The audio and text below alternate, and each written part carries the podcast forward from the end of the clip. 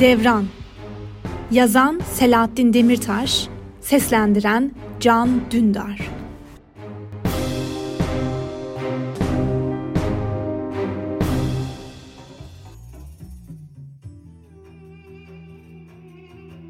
Kapkaç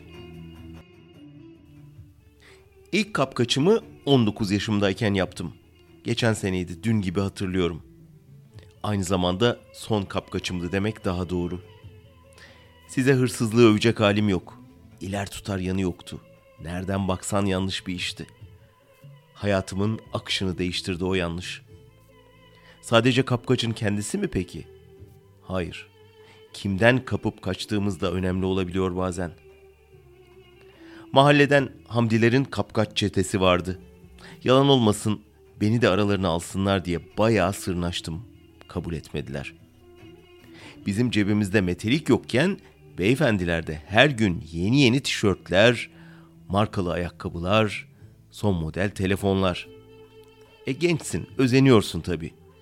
İş yok, güç yok. Baba desen benden fukara. Aklıma koydum ya, tek başıma yaparım bu işi dedim. Raconu az biraz kapmışlığım vardı zaten. Kapkaç yapacağın yeri, kişiyi ve zamanı doğru seçtin mi gerisi kolay. Önce sakin, sonra hızlı, kap ve kaç. Tanınmadığım bir semte gittim. Dikkatle bir keşif yaptım. Güvenlik kameralarının görmeyeceği bir sokağın girişine karar verdim. Bir spor gazetesi aldım. Sokağın girişinde çömelip duvara yaslanarak evire çevire gazete okuyormuş gibi yaptım. Caddeden sokağa sapıp yürüyenleri de kolaçan ediyordum. Gözüme kestirdiğim bir iki kişi oldu ama son anda vazgeçtim. En son 20 yaşlarında bir kız kulağında telefonla girdi sokağa. Üniversite öğrencisine benziyordu.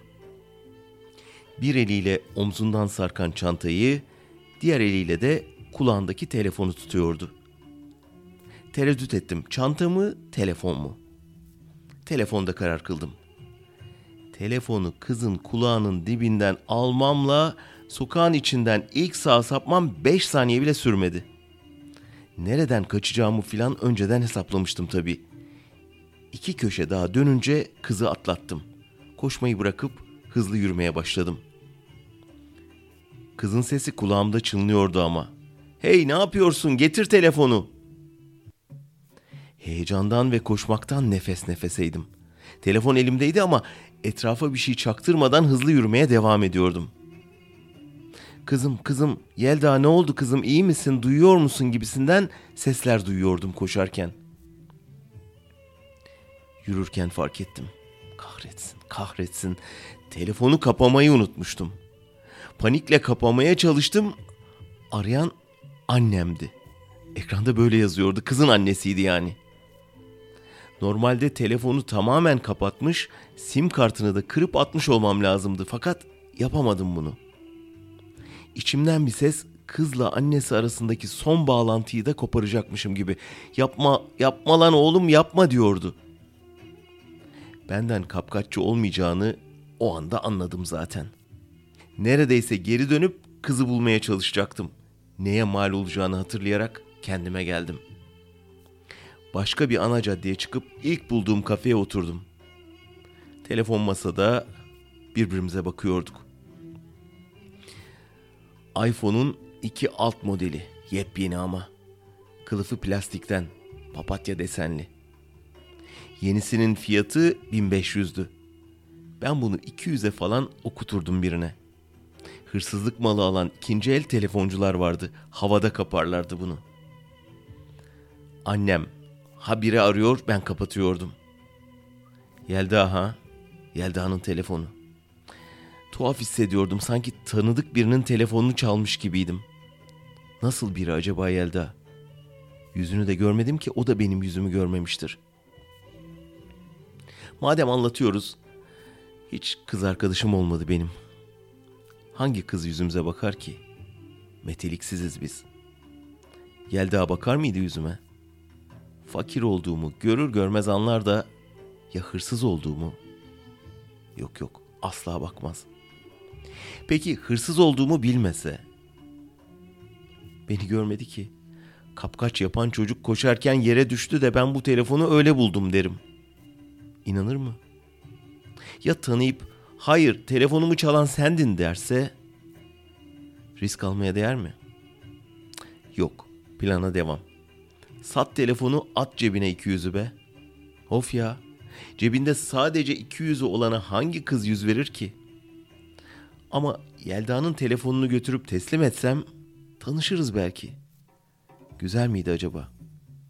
Dur oğlum lan ne yaptım ben? Resmen hırsız oldum. Telefonunu çaldım kızın. Annesiyle konuşan bir kızın telefonunu çaldım. Benden hırsız falan olmazdı. Hamdiler günde birkaç defa yapıyorlar bunu. Alışmıştı onlar. Ama ben kaldıramayacaktım galiba. Midem bulanıyor, gözlerim kararıyordu. Telefonu masada bırakıp kaçasım vardı. O zaman telefonu çalmış olmaktan kurtulamazdım ki. Hayır, bu işler bana göre değildi. Dışarıdan göründüğü gibi olmuyordu. Ellerim titriyordu. Ağlayacaktım neredeyse. Annem de aramaktan vazgeçti artık. Polisi arıyorlardır şimdi. Kayıtlı olmayan bir numara aradı bu defa. Polis olabilir miydi? Yok ya, polisin bu kadar hızlı harekete geçtiği dünyanın neresinde görülmüş? İşleri güçleri yok, kayıp bir iPhone'un peşine düşeceklerdi. Cesaretimi toplayıp cevap verdim. Sesimi biraz da incelterek "Ha, alo, buyurun." dedim. "Kimsiniz?" dedi güzel bir kızın sesi. Hayır, bir kızın güzel sesi. Ses güzel olunca ben kızın da güzel olduğunu düşündüm o an. Ben bu telefonu az önce yerde buldum. Siz arayınca da açtım dedim. Mümkün olduğunca inandırıcı olmaya çalışarak. Aa evet benim telefonum az önce elimden alıp kaçtı birisi. Ben de bir arkadaştan arıyorum. Çok teşekkür ederim. Oh be çok sevindim gerçekten. Telefonumu getirebilir misiniz ya da ben gelip alayım. Hemen yeni bir plan yaptım kafamda. Tabii ki getirebilirim ama telefonun size ait olduğunu nereden bilebilirim ki? Ben telefonu polise teslim edeyim, siz gidip karakoldan falan alırsınız dedim. Bak bak bak, çakala bak diye geçirdim içimden. Tebrik ettim kendimi. Polise gitmekten korkmayan biri hırsız olabilir mi? İyi gidiyordum. Hayır hayır polise falan gerek yok dedi Yelda. Şimdi resmi işlemlerle uğraşmayalım diye de ekledi haklı olarak. O halde bulunduğum yere yakınsanız tarif edin ben getireyim dedim. Telefonum az önce çalındı zaten. Muhtemelen yakınsınızdır. Kalender sokakta Gençlik Derneği var orayı biliyor musunuz? Oradayım ben şimdi. Tamam bulurum. Birazdan geliyorum deyip kapattım. Arkasından annem arıyor yazdı yine ekranda. Sessiz aldım bu defa. Kafeden çıkıp kalender sokağı buldum. Sonra sonra derneği de buldum. Bir apartmanın altında cam mekanlı küçük bir dükkanın yan duvarındaki tabelada Devrimci Hayat Gençlik Derneği yazıyordu. Tabelayı görünce önce biraz tırstım. Devrimcilik, mevrimcilik bize göre işler değildi. Yine de iyi ki telefonu geri getirmişim diye düşündüm. Derneğin açık kapısından içeri girdim. İçeride 5-6 masa, etrafında sandalyeler, duvarlarda resimler, posterler filan vardı. Kim olduklarını bilmiyordum. Derneğin kurucuları falan diye düşündüm. Beş kişi bir masanın etrafında oturuyordu. İkisi kız, biri Yelda. Kahverengi deri montundan tanıdım. Gülerek ayağa kalktı bana doğru geldi. İçeride yoğun bir sigara dumanı vardı. Mekan küçük, havasızdı. Tavandaki iki çıplak ampulden çıkan sarı bir ışık gündüz olmasına rağmen güçlükle aydınlatıyordu içeriği. Derneğin cam mekanı kalın perdeyle kapatılmıştı çünkü. Ama Yelda kesinlikle çok güzeldi. İnsanın içine işleyen acayip bir gülüşü vardı bir de. Öyle neşeli, öyle sıcak. Eski bir arkadaşını görmüş gibiydi. Yerin dibine girdim resmen, utancımdan tabii. Ya tanırsa beni? Telefonu atar kaçarım diye düşündüm. Çok güzel lan. Yelda yani. Geldi, elimi sıktı. Telefonu tutan diğer elim nasıl terledi bana kalsın. Çok teşekkür ederim gerçekten. Seni de yordum. Adım Yelda. Telefonun sahibi yani. Aniden aldı kaçtı. Ne olduğunu bile anlayamadım. Şansım varmış yine de. Atmış ya da düşürmüş olmalı. Gel otur bir çayımızı iç. Yelda ne kadar sakin ve rahatsa ben o kadar heyecanlıydım. Az önce kapkaç yaptığım kız beni çay içmeye davet ediyordu. Tanımadı demek ki. Ama yine de kalbimin gümbürtüsü dışarıdan duyulacak diye terliyordum. Masadaki diğer gençler de tek tek isimlerini söyleyip tokalaştılar benimle. Benim adım da Gazanfer diyebildim neyse ki. Kolumdan çekip teklifsizce masaya oturttular beni. Gideyim dedikçe bir çay içmeden bırakmayız dediler. Gençlerden biri arka tarafta masada duran elektrikli semaverden bir çay koyup getirdi. Hepsi de benimle yaşıttı. Belki bir iki yaş büyük olanlar vardı aralarında. Bu devirde senin gibisine pek rastlanmıyor Gazanfer arkadaş dedi erkeklerden biri. Sıcak çay boğazıma kaçtı. Anladı mı lan yoksa diye düşündüm. Öksürdüm biraz yutkunduktan sonra nasıl yani dedim. Yani böyle yerde bulduğu telefonu sahibine verebilecek pek kimse yok artık. Gençlik yoz kültürün parçası haline getirildi.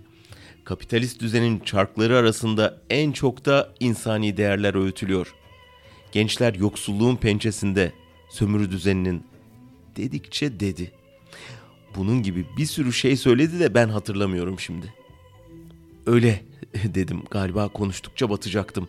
Çaydan bir iki yudum daha yuvarlayıp ben kalkayım artık diyerek ayaklandım. Yelda kolumdan tutup hayır ya ne güzel oturuyoruz işin yoksa bekle birazdan yemek yapacağız sen de yer öyle gidersin dedi. Giderim gidemezsin yemem yersin derken ikinci çayı da önüme koydular. Böyle devrimci işler falan bana çok uzaktı ama Yelda çok güzeldi. Hem de samimi bir ısrarları vardı. Öyle de güzel bakıyordu ki. Kalkıp gidemiyordum bir türlü. Belki Yelda ile arkadaş olabiliriz diye geçiriyordum içimden. Zaten devrimci olduklarına göre onlar da fakirler ya da fakir oldukları için devrimciler tam bilmiyorum ama işin içinde fakirlik olduğundan emindim. Böyle düşününce biraz daha rahatladım. Kendi aralarında konuşuyorlardı sürekli. Ben pek bir şey anlamıyordum. Arada duvarlardaki fotoğraflara, posterlere göz gezdiriyordum. Tanıdığım kimse yoktu. Bir mantar panoda ilan, duyuru, bir de konser afişi vardı. Ne yapıyorlardı bu dernekte tam olarak anlamış değildim. Sormaya da çekiniyordum. Lafı bana ne iş yaptığıma, aileme getiriyorlardı bazen geçiştiriyordum hepsini. İşsizim diyordum. Küfürlü konuşmuyorlardı en çok bu dikkatimi çekmişti. O yüzden neye kızıp neyi desteklediklerini çok ayırt edemiyordum. Menemen yaptı erkeklerden biri çabucak. Tüplü tek göz ocağın üstünde. Masaya gazete kağıdı serdi bir diğeri. Ekmekleri poşetten çıkardılar. Tavadan yedik hep birlikte. Yıllardır arkadaşmışız gibi bir hava oluştu. İlginç, bütün çekingenliğim geçiyordu. Bir saat önce telefonunu çaldığım Yelda ve arkadaşları benim de arkadaşlarım oluverdiler. Üniversitede okuyordu hepsi de. Hukuk, tarih, felsefe. İmrendim onlara. Okuyabilseydim ben de. Sabahta Hamdi ve çetesine imreniyordum. Yelda çok güzeldi. Çaktırmadan bakmaya çalışıyordum. Bir ara ayakta dolaşıp annesiyle konuşurken iyice süzdüm. Masadakiler fark ettiler diye çok utandım sonra. Annesine kapkaççıyı anlatıyordu suçlamadan, şikayet etmeden. Mecbur kalmasalar yaparlar mı? Hepsi suça zorla itiliyor gibi şeyler söyleyerek neredeyse kapkaççıyı haklı çıkaracaktı. Lan Gazanfer az kalsın itiraf ediyordum her şeyi. İki saate yakın bu şekilde zaman geçirdikten sonra kalktım. Teşekkür ettim hepsine. Yine gel, mutlaka gel dediler. Geleceğim dedim. Okumuş çocuklar ama onların yanında kendimi ezik hissetmedim hiç. Ben de onlardan biriymişim gibi geldi bana. Benim için bir iş arayacaklarını söylediler. İyi olur dedim. Derneğin girişinde diğer köşedeki kitapları gösterdiler. Gelip burada kitap da okuyabilirsin dediler.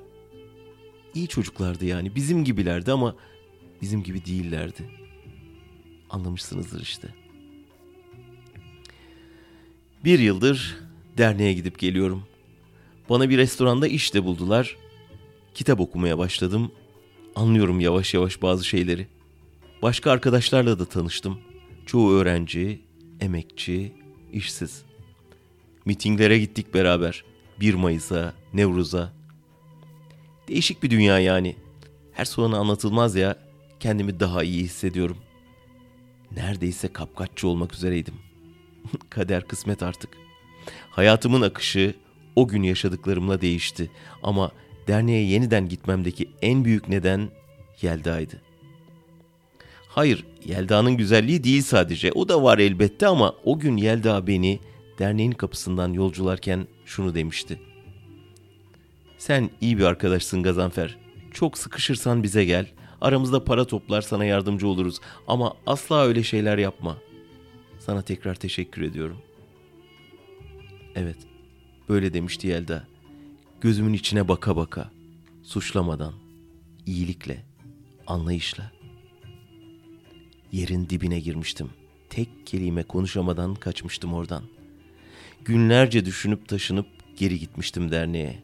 Hiçbir şey olmamış gibi almışlardı beni aralarına. Böyle yapacaklarından emindim zaten. Devrimci hayat tam olarak nedir çözebilmiş değilim ama güzel bir şey sanırım. Yelda da halen çok güzel. Kimselere çaktırmadan bakıyorum. Yalan yok.